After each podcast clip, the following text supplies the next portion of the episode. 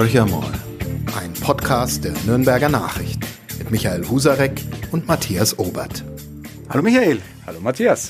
Ja, wir zwei sind's wieder und wir zwei sind wieder zu dritt äh, nach, der, nach der letzten Woche mit Stefan Doll, also passend zum 1. Mai, haben wir dieses Mal wieder einen hochinteressanten Gesprächsgast, finde ich zumindest. Achim Letzko, ähm, der erste, der zum zweiten Mal im Podcast von uns ist, glaube ich. Also wir hatten ihn vor der Kommunalwahl und ähm, jetzt nach der Kommunalwahl. Was bei ihm gleich geblieben ist, er ist weiterhin der Fraktionsvorsitzende, der Fraktionsvorsitzende der Grünen im Nürnberger Stadtrat. Aber seit der Kommunalwahl am 15. März ähm, hat sich einiges getan. Ja, die Grünen waren auf dem Sprung zur Macht und ähm, ja, jetzt ist es nichts geworden. Sind dann abgesprungen. Warum denn, Achim? Ja, das ist natürlich jetzt äh, gar nicht so einfach zu erklären, weil wir ja insgesamt sechs Verhandlungsrunden hinter uns hatten. Und tatsächlich war dann in der sechsten Verhandlungsrunde die Luft so weit raus, dass wir uns entschlossen haben, nicht weiter zu verhandeln. Äh, wenn gewünscht, kann ich natürlich ein bisschen Hintergründe erläutern, aber das war schon mal eine lange Strecke. Also es waren äh, etwa 20 Stunden, die wir beieinander mhm. saßen und haben am Anfang auch äh, miteinander durchaus den Eindruck gehabt, es könnte was werden.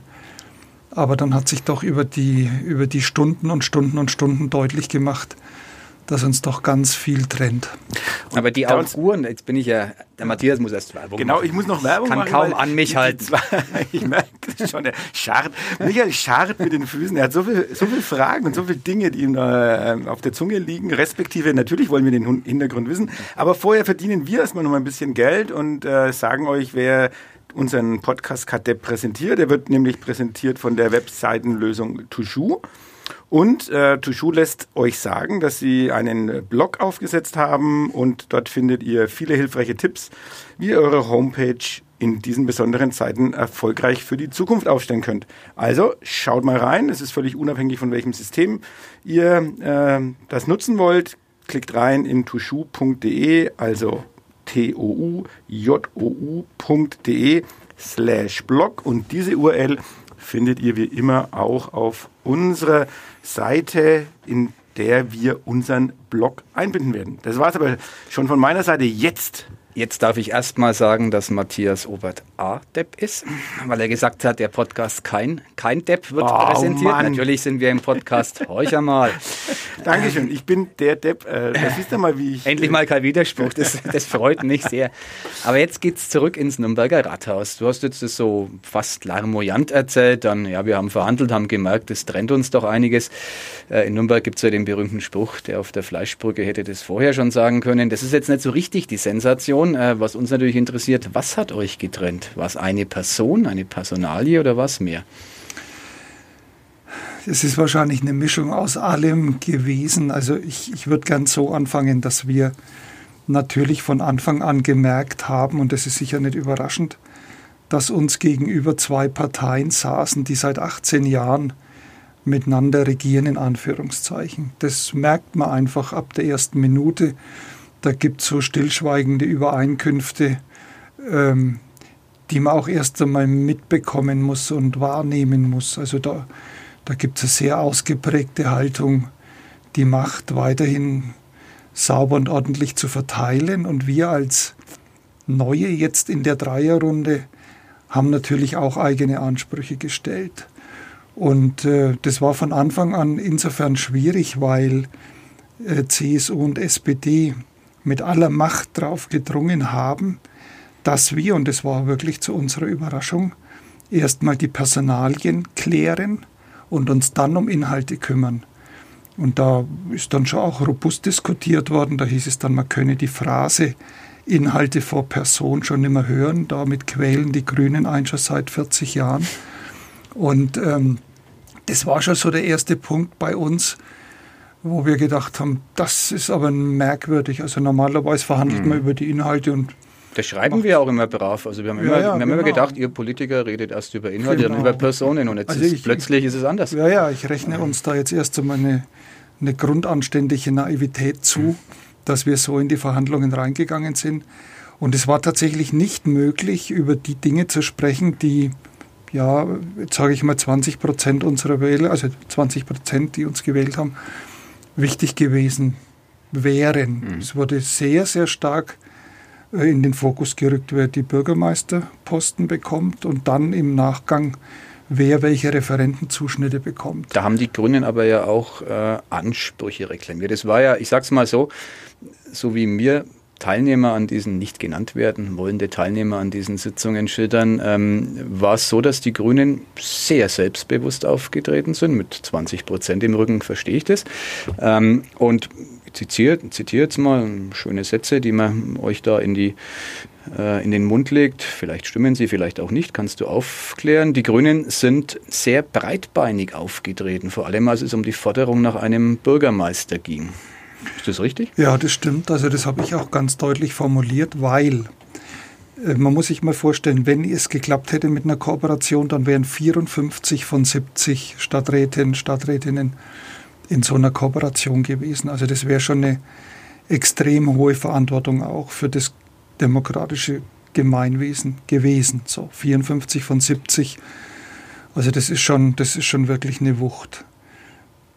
Und ich bin immer davon ausgegangen, dass wenn man auf Augenhöhe miteinander so eine dicke Kooperation macht, dass dann nach Lage der Dinge die äh, CSU den Oberbürgermeister stellt, fraglos, und die beiden weiteren Kooperationspartner jeweils einen Bürgermeister stellen. Das war für uns vollkommen klar, äh, weil ja auch die, die, die, die äh, Unterschiede in den, in den Mandaten jetzt nicht mehr so gravierend sind wie vor sechs Jahren. Da hat die SPD 32 gehabt, die äh, CSU 21 und wir 6. Mhm. Jetzt ist es 22 CSU, 18 SPD, 14 Grüne. Also durchaus meine ich doch ein Maßstab, nach dem er hätte handeln können, wenn man die Kooperation wirklich unbedingt gewollt hätte. Dann hätte man aber auch, wenn ich das einwerfen darf, ähm, ungeschriebene, aber doch äh, vorhandene Gesetze verändern müssen, die da lauten, äh, den Bürgermeister, also den ersten, den Vertreter des Oberbürgermeisters, stellt die stärkste Fraktion im Stadtrat. Den zweiten Bürgermeister stellt die zweitstärkste Fraktion im Stadtrat. Formal läuft alles nun korrekt, indem die CSU eine Bürgermeisterin, aller Voraussicht nach Julia Lehner, die SPD einen Bürgermeister, aller Voraussicht nach Christian Vogel, die Wahl ist am kommenden Montag, 11. Mai, äh, stellen wird. Da war nie davon die Rede, dass ähm, die drittstärkste Fraktion Ansprüche hat. Das hättest du jetzt sozusagen in, im Namen der Grünen über Bord geworfen. Naja, es ist keine Gesetzmäßigkeit. Es gibt seit 18 Jahren eine schriftliche Vereinbarung zwischen SPD und CSU, mhm. dass sie sich diese beiden Bürgermeisterposten teilen, je nach Stärke. Mhm. Also wer die Nummer zwei ist und wer die Nummer drei, was ja eigentlich unerheblich ist. Und äh, ich habe immer darauf verwiesen, dass es äh, kein integraler Bestandteil einer bayerischen Gemeindeordnung ist, dass SPD und CSU sich die Bürgermeister mhm. aufteilen, weil es wirklich eine bilaterale schriftliche Vereinbarung ist zwischen SPD und CSU. Und wenn jetzt ein dritter, nahezu gleich starker Partner ins Spiel kommt, dann muss man sich da zumindest mal drüber Gedanken machen.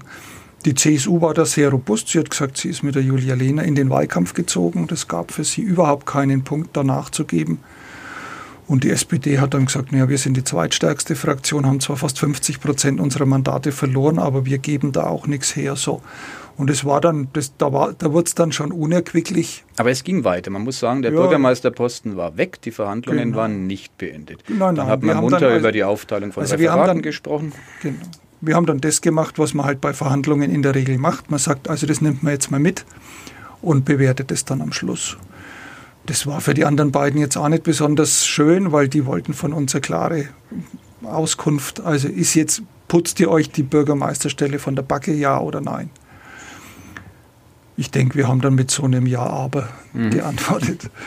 Und dann ging es halt weiter mit dieser furchtbar quälenden Personaldebatte, die uns überhaupt keinen Spaß gemacht hat, weil in der Öffentlichkeit das naturgemäß so wahrgenommen werden musste, als ob wir grüne Posten geil sind. Das war ganz schrecklich, weil genau das wollten wir ja nicht sein. Also kam es in der Runde auch rüber, Achim. Also ich, ich ja. äh, zitiere jetzt nochmal die ungenannt bleiben wollenden Personen.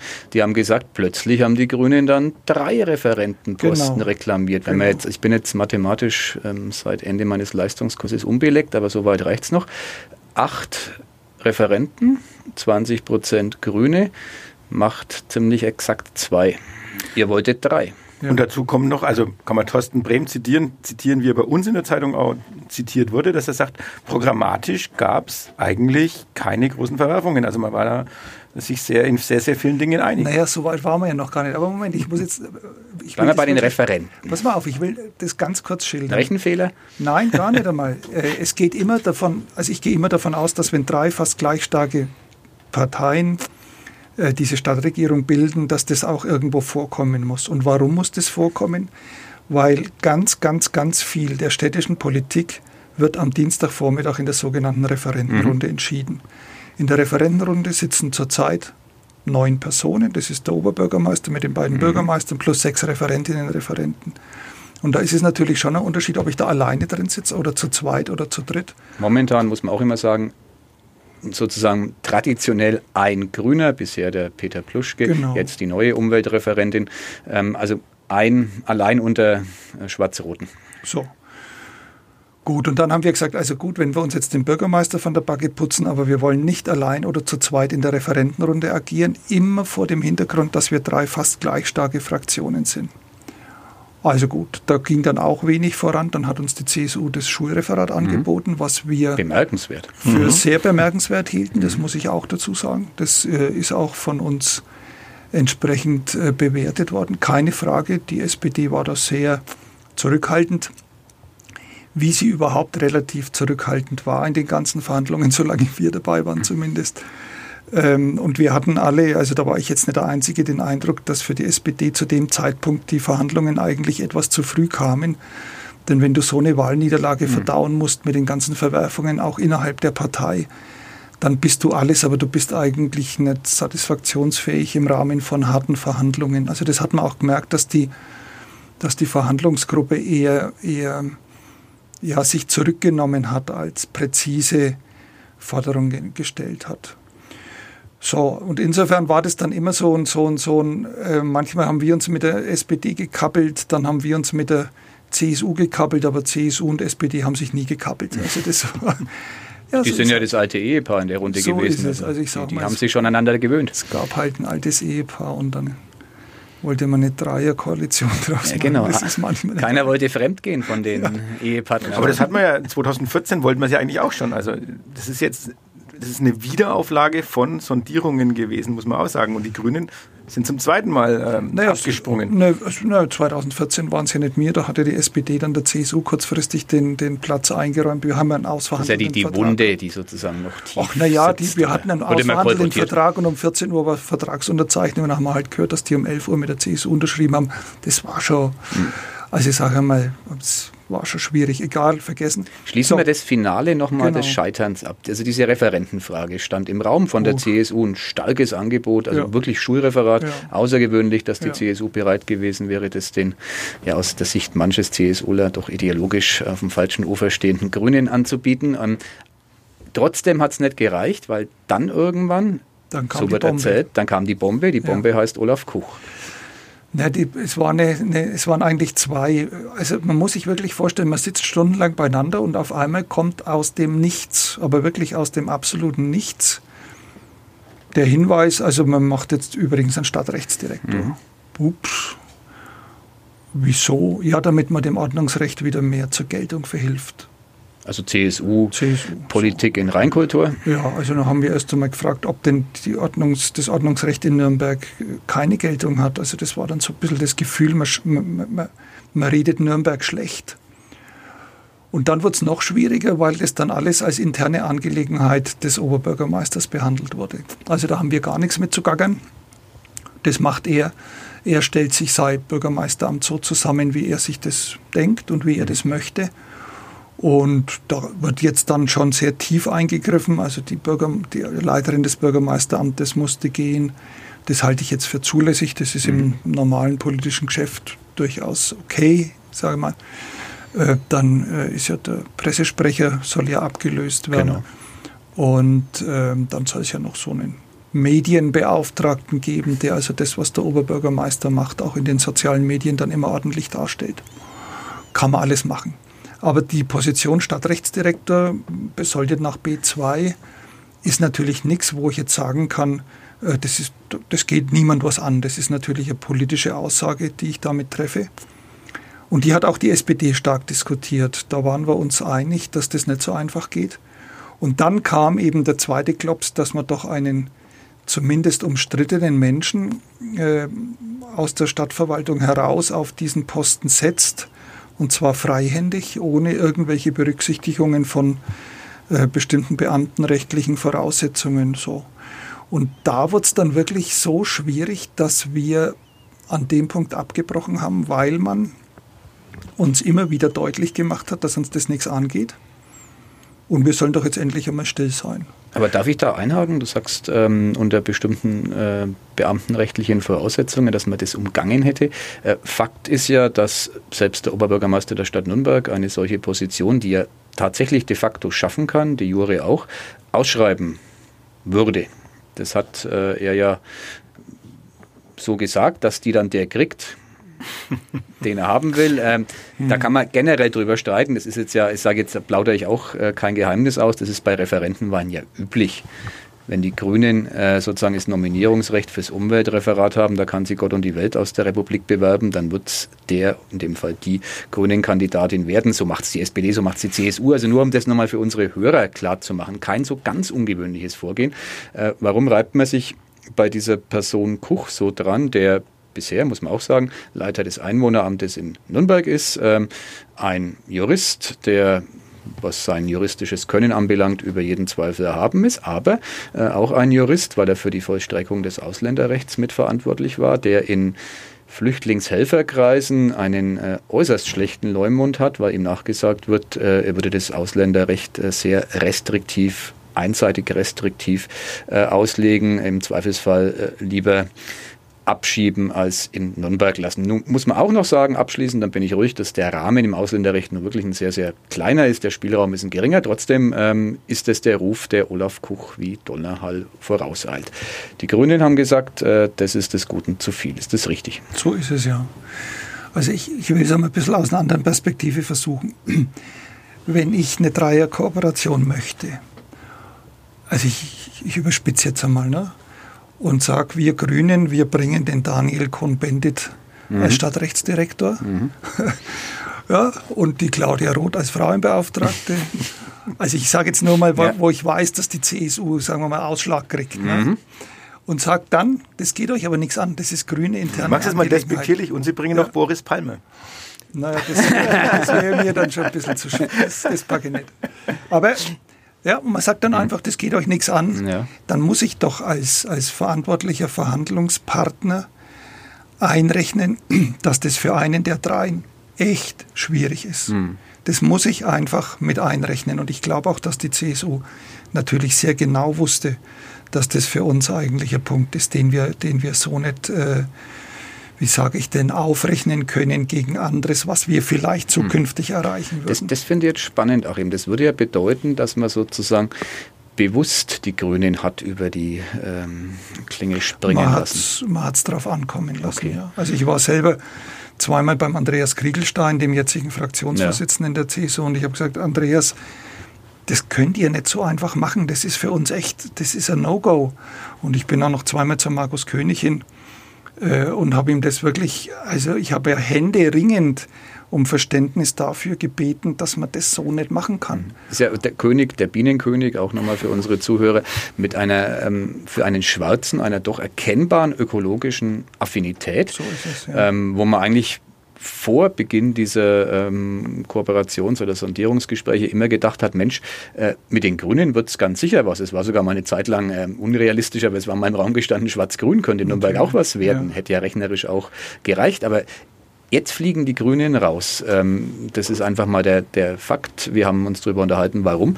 Und die Bewertung ist ja jetzt das Spannende. Also so wie du es schilderst, ähm, hat die CSU, sagen wir mal, zumindest äh, nicht allzu viel dagegen unternommen, als ihr gesagt habt, ihr wollt jetzt mal nicht mehr weiter verhandeln. Also man hat es so ja, ich nehme, mal, ich nehme einfach an, die waren sich dann letztendlich vielleicht doch der Tragweite erstens nicht bewusst, vielleicht. Hm.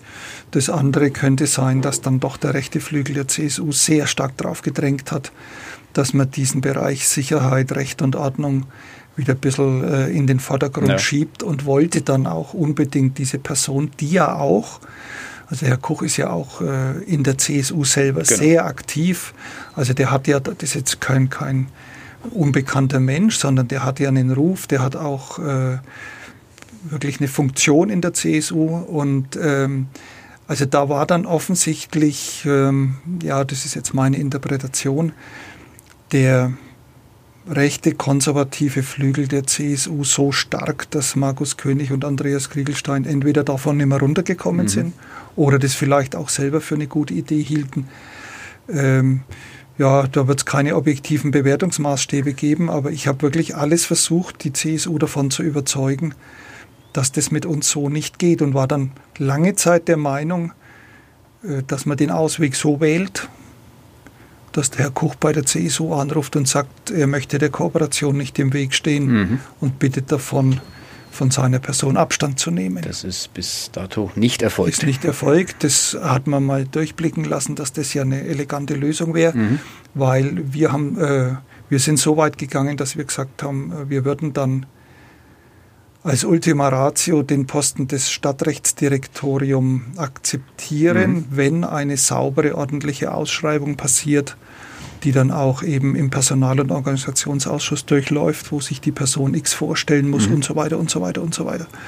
Also ich finde schon, dass wir da wirklich über die Maßen hinweg äh, versucht haben, das einigermaßen noch hinzukriegen, aber da gab es dann einen denkwürdigen Auftritt von Michael Frieser als äh, CSU-Bezirksvorsitzenden, der dann in der letzten Runde auf einmal dazukam. Mhm. Gut, es ist immer schwierig, wenn du, wenn du äh, vier, fünf Mal nicht dabei warst und kommst dann als Neuer dazu. Hat dann auch gleich als allererster das Wort ergriffen. Das hat uns auch gewundert. Und hat dann doch außerordentlich lautstark die Meinung vertreten, dass jetzt endlich Schluss ist und dass die Grünen endlich mal akzeptieren sollen, dass die CSU den Stadtrechtsdirektor macht und den auch mit der Person benennt, die sie will und jetzt ist Schluss. Mhm. Eine Basta-Politik. Ja, es war Basta. Also das war auch, also das war schon ein denkwürdiger Auftritt. Äh, ja, und dann haben wir Sitzungsunterbrechung beantragt und haben uns halt alles noch einmal durch den Kopf gehen lassen. Und der Kollege André Fischer hat es ja kürzlich auch in einem Kommentar dahingehend zugespitzt, dass wir eher Gesinnungspolitik nach Max Weber betreiben mhm. oder betrieben haben und nicht Verantwortungspolitik oder Verantwortungsethik. Und ich finde aber, eines geht äh, ohne das andere nicht. Insofern ist mir diese Trennung immer etwas zu, zu scharf. Äh, ja, und wir haben uns dann wirklich lang überlegt und wir haben natürlich auch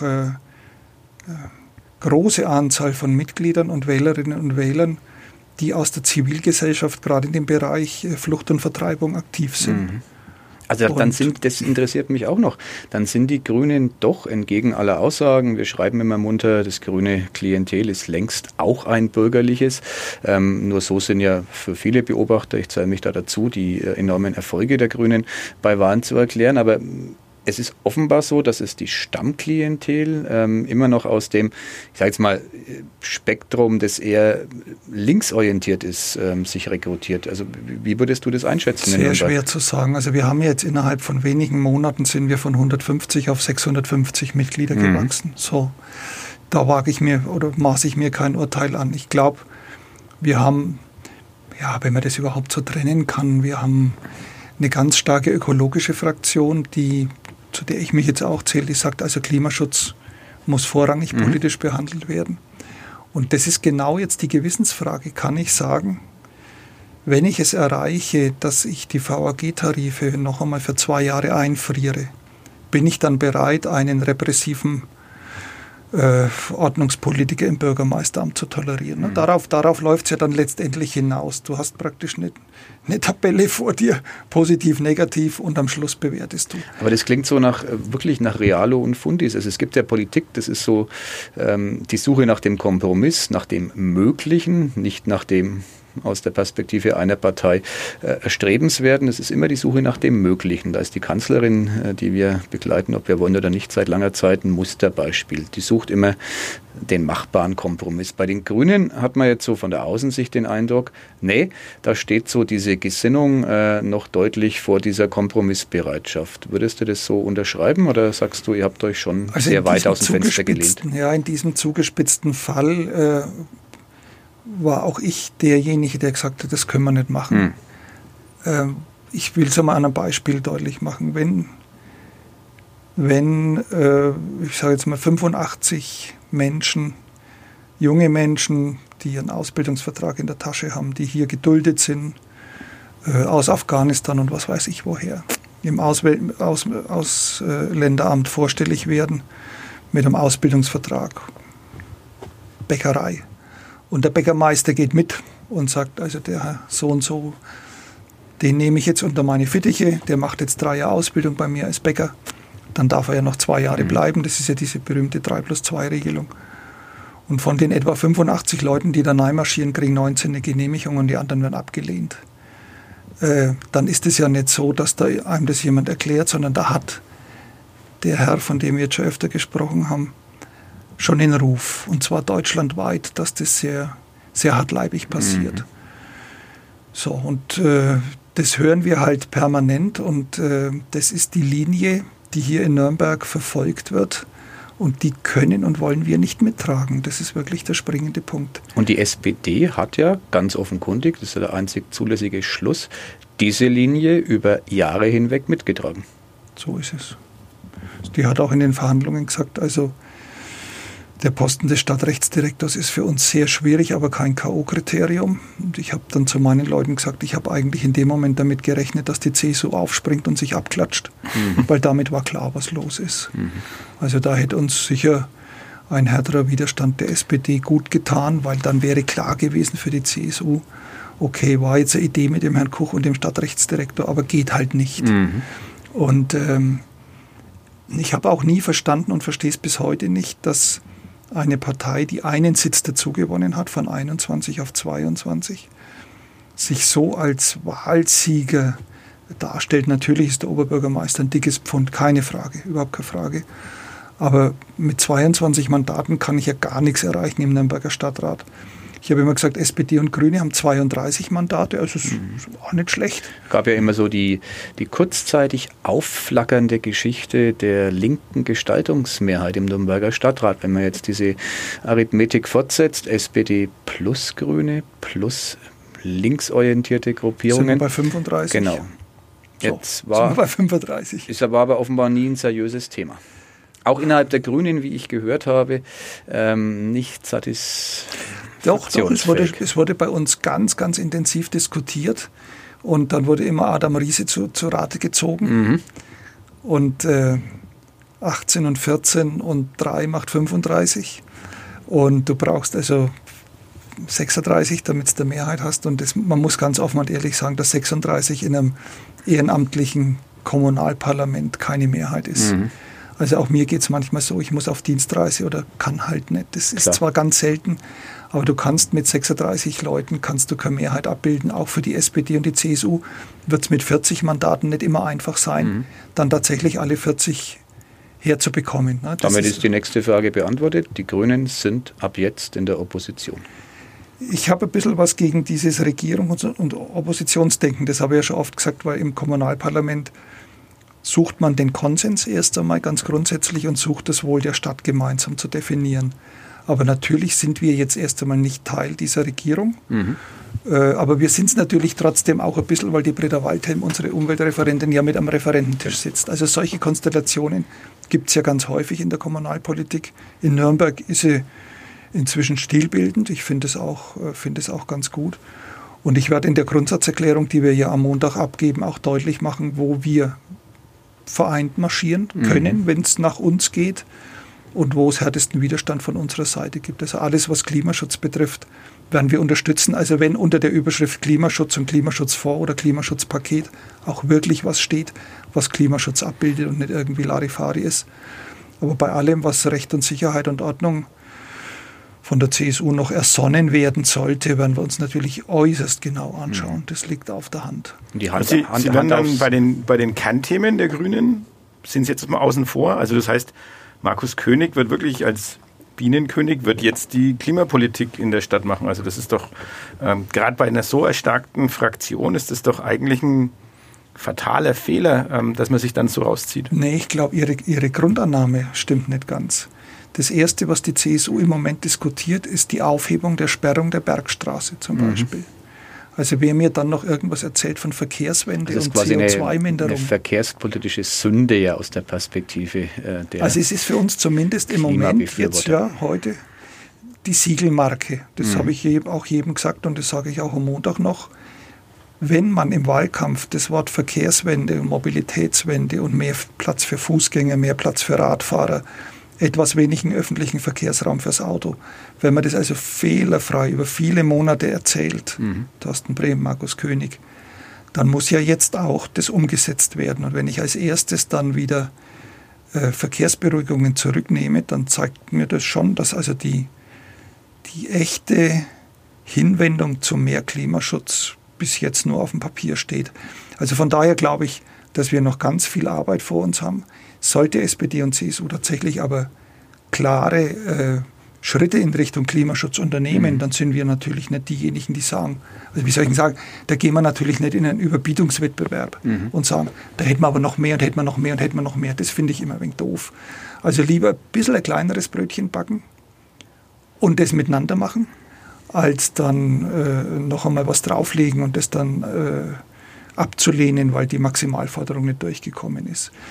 Ich bin mir auch sicher, dass wir im Rahmen der, der Tagespolitik gut miteinander zusammenarbeiten. Also ich glaube, die SPD und die CSU sind jetzt nicht so dumm, uns ein ums andere Mal zu brüskieren, sondern man wird da schon versuchen, eine gemeinsame Linie herzubringen. Und ich bin da halt immer noch sehr geprägt von Peter Pluschke, der immer gesagt hat, Klimaschutz geht nur gemeinsam und nicht mit, mit, mit kleinen Mehrheiten. Da bin ich fest davon überzeugt. Aber jetzt trotzdem Handaufsatz. Wir haben in München ein rot-grünes Bündnis im Stadtrat. Wir haben in Augsburg ein schwarz-grünes Bündnis äh, im Stadtrat mit jeweils, finde ich, bemerkenswerten Kooperationsvereinbarungen. Wir haben in Fürth, da ist es bestimmt kein Liebesheirat, trotzdem ist es so ein rot-grünes Bündnis. Also es tut sich was. Sind immer Irgendwie zwei. äh, in, in Nürnberg tut sie sind immer nichts. zwei, da geht es einfacher. Es ist Okay. wirklich so. Ich glaube auch, wir, wir wären wahrscheinlich zu zweit schneller zur Rande gekommen. SPD und CSU waren jetzt auch schnell. Liegt, liegt auf der Hand. Ich denke, die werden halt den Kooperationsvertrag vom letzten Mal nehmen und das ist die Folie und dann kommt halt Klimaschutz noch mit dazu oder irgendwas. Keine Ahnung, ich werde es jetzt Ende der Woche dann irgendwann mal kriegen, das Papier.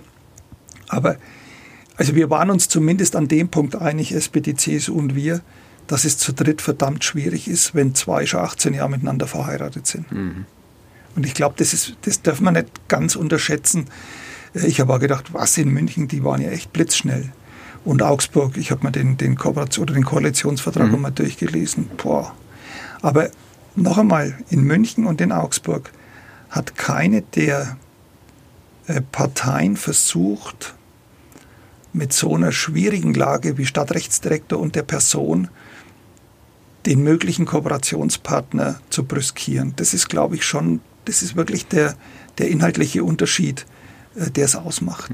Also hätte, ich sage mal, hätte, hätte, hätte, ja, hätte die CSU Stadtrechtsdirektorium und die Besetzung nicht gemacht, die kam ja für alle überraschend, die war ja auch im Wahlkampf kein Thema, wenn Nee. man ehrlich ist, dann wären wir wahrscheinlich, hätten wir durchverhandelt.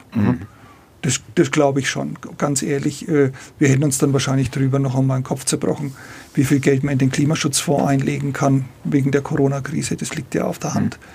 Das wäre dann eher das kleinere Karo gewesen. Das war ja auch für den Samstag dann vorgesehen, dass wir in Arbeitsgruppen gehen und wie gesagt das kleinere Karo uns einmal anschauen. Was heißt denn das dann letztlich? Was heißt denn Verkehrswende? Was heißt Mobilitätswende? Da hatte ich schon den Eindruck, dass wir da ziemlich weit gekommen wären. Da hätte der Kämmerer wahrscheinlich immer noch einmal gesagt, jetzt tut er mal ein wenig langsam, ja, wir haben nicht mehr so viel Geld. Ja, und von daher ist es wirklich schade, dass durch diese sehr, sehr plötzliche, ja, ich sage einmal, durch den Rechtsschwenk der CSU an dem Punkt äh, die Gespräche zu Ende sein mussten. Ja, dann vielleicht noch ein Blick in Ihre persönliche Zukunft. Sie haben ja auch schon angekündigt, Sie machen jetzt mal den Fraktionsvorsitzenden, aber das ist endlich in dieser Periode. Warum macht man es jetzt nochmal? War das wichtig eben genau für diese Verhandlungen, weil man sagt, okay, äh, ich bin so lange dabei, ich kenne die Pappenheimer äh, und deshalb mache ich die Verhandlungen und dann ist es nach drei Jahren gut? Muss man auch immer Zwei. sagen, nochmal zur Erklärung, dass bei den Grünen natürlich die größte Bewegung in der neuen Fraktion war. Erfahrene Kräfte sind dort Mangelware. Es sind ganz, ganz viele, die schlicht und einfach erstmals kommunalpolitische Erfahrungen sammeln. Genau, das ist der Punkt. Also ich habe das wirklich als Angebot formuliert, das will ich ganz ehrlich, also das war auch bei meiner Bewerbungsrede im September letzten Jahres für die äh, Kommunalwahlliste stand es ganz oben, dass ich, dass ich gesagt habe, also wenn wir um die 20 Prozent erreichen, das war mhm. im September auch schon so ungefähr der Korridor, dann werden wir voraussichtlich 11, 12, 13 neue in der Fraktion haben und ein, zwei, drei alte. Mhm. Und da bin ich fest davon überzeugt, dass es sinnvoll ist, dass diejenigen, die schon ein bisschen kommunalpolitische Erfahrung mitbringen, für einen Übergangszeitraum noch einmal versuchen, die Organisation einigermaßen in den Griff zu bekommen und dann äh, sich auch eben ein Stück weit zurückziehen. Äh, das halte ich für ganz wichtig und man hat jetzt schon bei den ersten Fraktionssitzungen gesehen, dass das, was mir vollkommen klar ist, für die Neuen überhaupt nicht klar sein kann. Das liegt auch auf der Hand. Und äh, deswegen glaube ich schon, dass es gut ist, dass wir so machen, weil ich auch fest davon überzeugt bin, dass man so Übergänge gut organisieren muss. Da kann, kannst du nicht sagen, ich höre morgen auf und dann kann es irgendjemand anders genauso gut oder genauso schlecht. Mhm. Also da bin ich eigentlich davon immer noch sehr überzeugt, dass das jetzt die richtige äh, Gangart ist, dass ich sage zwei Jahre und dann haben die anderen alle so viel schon erlebt, dass man da dann äh, gut den Staffelstab übergeben kann und ich sage, ich sitze dann ganz entspannt in der letzten Reihe und gebe gute Ratschläge. Das ist immer sehr beliebt. Die graue Eminenz ist ja häufig diejenige, die viel mehr bestimmt, als man auch jemals glaubt. Bei uns gehen die Lichter aus, ein Zeichen, dass der Podcast das sich dem Zeichen. Ende neigt. Aber wir werden spätestens dann, wenn Achim Letzko als Fraktionschef zurücktritt, eine erneute Einladung an ihn aussprechen und dann die Bilanz eines äh, langen, beschwerlichen Lebens auf den Oppositionsbänken des Nürnberger Stadtrates ziehen. Nicht schlimm, ist nicht schlimm, keine Sorge. Er macht auch den Eindruck, dass es äh, durchaus äh, auch lebenswert ist, dieses ja, Dasein als unbedingt. Kommunalpolitiker zu führen. Wenngleich es heute nachdenkliche Töne waren, aber fand ich mal sehr interessant, ein bisschen hinter die Kulissen zu blicken. Wir danken dir sehr für deine Einschätzung und ich bedanke ja. mich. Bis zum nächsten Mal. Danke sehr. Bis zum nächsten Mal. Wir hören nächste Woche wieder voneinander und äh vielleicht mit einem Gast. Äh, es ist zumindest eine Anfrage. Ich erhöhe quasi jetzt den Druck, den ah. medialen. Äh, die Anfrage an den neuen Fraktionschef der CSU, Andreas Gregelstein, und spätestens ist nach diesem, erfolgt. Und spätestens nach diesem Podcast muss er sich ja äh, äußern, ob das alles so gelaufen ist. Vielleicht einen Satz noch. Ich meine, es, es gibt ja immer so Generationen, die kennen sich ja. Und das Interessante ist tatsächlich, dass der Andreas Kriegelstein, der Stefan Doll, der Uli Mali und ich miteinander im Kreis Jugendring-Vorstand waren. Mhm. Und das ist auch was, was einen schon miteinander verbindet, mhm. über die Parteigrenzen hinweg. Wunderbar, dann sind wir sehr gespannt. Da würden wir gern wieder aufgreifen nächste Woche.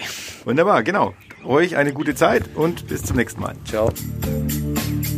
Mehr bei uns im Netz auf nordbayern.de.